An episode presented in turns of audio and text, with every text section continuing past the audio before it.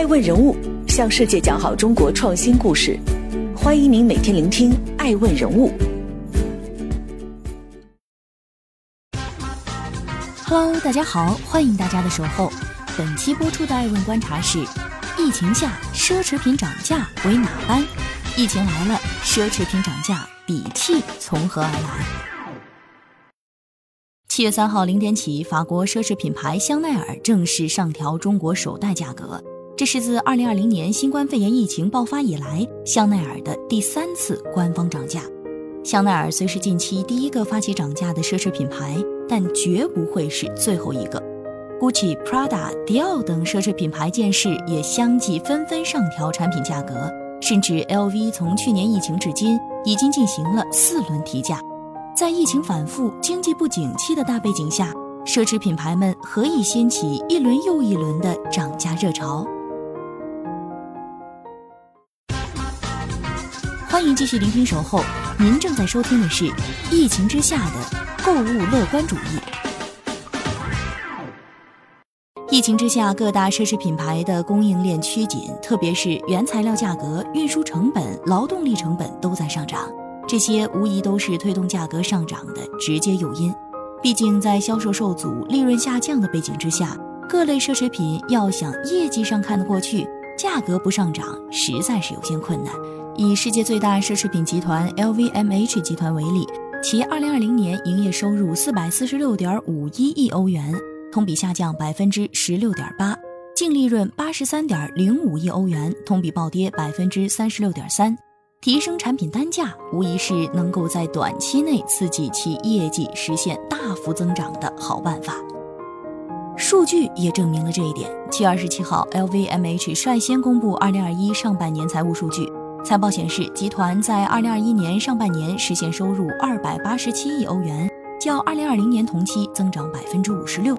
其竞争对手开云集团今年上半年收入也同比大涨百分之四十九点六。达到八十点四七亿欧元，净利润猛涨百分之一百五十九至十四点七七亿欧元。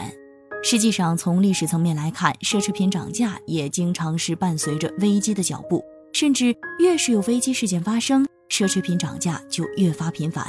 有媒体曾统计，二零一二年欧债危机期间，欧元贬值加速，奢侈品牌的涨幅一度高达百分之三十。价格虽然上涨，但依旧有不少人愿意买单。有钱人自然是不必说，无论涨价与否，都不太会影响他们的购买行为。上涨的商品单价只会推高他们购物袋中的总金额，甚至受疫情影响而产生的漠视感，更能让部分高净值人群想要通过消费来及时行乐。而对于中等收入人群来说，在惯常思维下，会认为疫情让人们失去了工作和收入，本以为很多人会为了省钱选择不购买。艾问人物观察到，在不景气的经济情况下，依旧会有一部分人群拥有比较强烈的消费欲望。对于这样的心态，有个词或许能够概括：购物乐观主义。有趣的是，这个词语的诞生背景恰恰就是在上次经济危机发生之时。购物乐观主义也并非是现代人的独有，在上世纪八十年代，作家西尔维亚·博文森就曾写道：“时尚是危机时代的话题。”也就是说。越是置身在危机与动荡之中，人们就会重新开始追逐时尚。来自汇丰银行的一位奢侈品分析师也曾表达过类似的观点：人们可能在想，我会少买一些，但会买更好的。此外，奢侈品价格的一路上涨，也会让人们产生奢侈品能够超越经济周期、能升值和保值的感觉。比如，一位网友直呼后悔，去年买包花了三十万元，最近发现好多牌子都涨价了，还是买少了。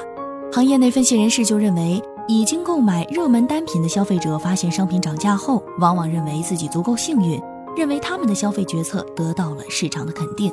对于已购买奢侈品的人们来说，看着品牌不断涨价，就算他们不打算在二手市场出售，但是发现自己先前的购物决策被市场印证，他们依旧会在心理上得到满足。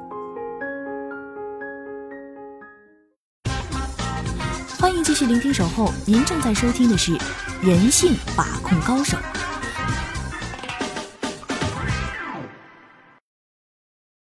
不管你接受与否，一个需要明确的事实就是，有没有疫情的影响，奢侈品其实一直都在涨价，而且每年的涨幅都不低。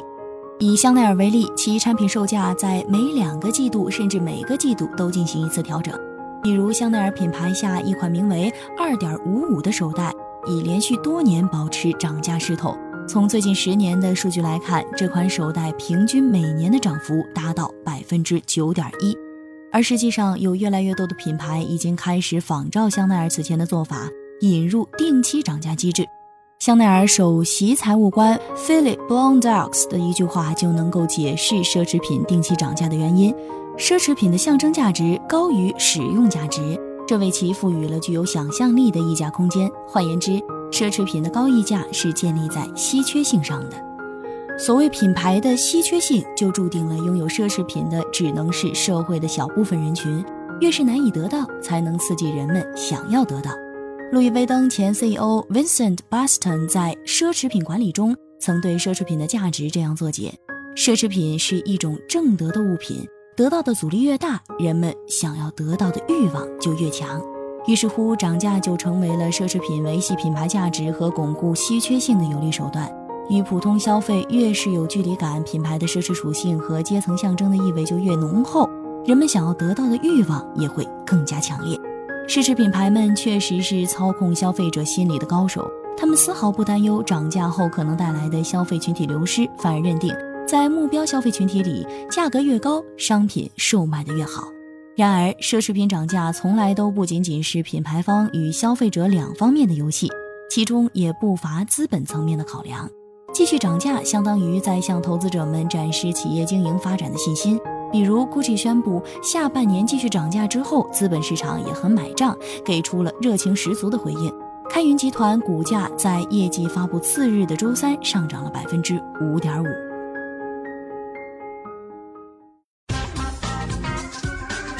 欢迎继续聆听《守候》，您正在收听的是不差钱的中国市场。在全球的奢侈品市场之中，最不能忽视的存在就是中国市场。二零二零年初，受新冠肺炎疫情影响，全球个人奢侈品行业在出现了十年来的首次规模下降现象，甚至一度回到二零一四年的水平。根据贝恩咨询的初步预计，全球奢侈品市场规模由二零一九年的两千八百一十亿欧元下降至两千一百七十亿欧元左右。在暗淡的市场之中，却仍有一颗明星闪闪发亮，那就是中国市场。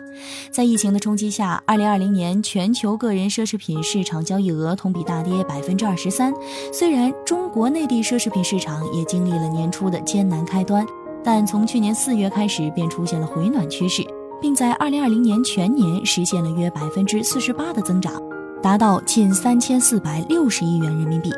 甚至，就算在奢侈品的涨价潮之下，中国市场的这颗明星反而更加闪耀。有数据显示，二零二零年我国成为了全球奢侈品销量最高的国家，其中北京 SKP 的销售额达到一百七十七亿元，这一数据已经超越了英国奢侈品公司 Harrods。有媒体记者采访了意大利的奢侈品代购，这位代购曾透露，在意大利已经有奢侈品品牌将欧洲的库存一箱一箱的运往中国。奢侈品行业能够在众多领域内率先回暖，中国市场绝对功不可没。就算在各大奢侈品牌宣布涨价的背景之下，依旧能够看到不少中国店铺门前排起的长龙。值得注意的一点是，奢侈品牌在中国的涨价幅度也高于其他区域市场。以迪奥为例，在今年二月涨价之后，Small Book Tote 在中国涨了三千元，英国只涨了二百五十英镑，约合两千二百零七元人民币。小号 Sandal 在中国涨了五千元，英国涨四百五十英镑，约合三千九百七十三元。美国品牌 Coach 在华售价和在美国本土市场的售价存在明显差距，有时差价一度能够达到惊人的百分之四十。此外，奢侈品的广告营销费用也将转化为最终的产品售价，毕竟羊毛出在羊身上。为了满足中国消费者们的旺盛需求，奢侈品们都不遗余力地在中国社交媒体、平面媒体上采取全方位、立体式的广告轰炸，来提高品牌的知名度。据艾文人物了解，在营销上发力越多的品牌，越容易刺激销售额增长，进而提升品牌的定价。由此，品牌溢价也不再是空洞抽象的概念，而是转化成了奢侈品的每一次提价、消费者的每一次购买行为上。不过，在对中国市场的广告投放也并非随心所欲，而是需要慎之又慎。比如，二零一八年杜嘉班纳发布的一则有辱华嫌疑的广告，有部分网友在 ins 上和杜嘉班纳创始人沟通，对方不仅不为所动，反而发表了一系列带有明显歧视的言论。不作死就不会死，杜嘉班纳创始人的行为也让其在中国市场付出了惨痛的代价。不仅原定于上海的 DG 品牌大秀被中国明星联合抵制，京东、天猫、苏宁、唯品会、网易及小红书等几乎全部下架 DG 相关产品。结果是在杜嘉班纳营业额占据三成的中国市场，瞬间缩水了百分之九十以上。很多线下门店虽然灯火通明，但毫无人气。杜嘉班纳品牌 CEO 身价缩水三十亿，落榜福布斯全球亿万富豪榜。可见奢侈品们得罪了中国市场消费者，滋味一定不好受。艾文人物认为，奢侈品涨价机制复杂而微妙，既有疫情影响下的短暂助推，亦有奢侈品牌对消费者心理的巧妙操控。也同样离不开中国市场提供的强劲支撑。不过，奢侈品毕竟是全球化之后所诞生的具有高附加值和利润率的商品行业。就算品牌商们广告再诱人，故事讲得再精彩，还是需要人们理性看待。对奢侈品牌们而言，也要意识到涨价并非捷径，有时候也可能会成为陷阱。到那时，也许游戏规则就会被改写。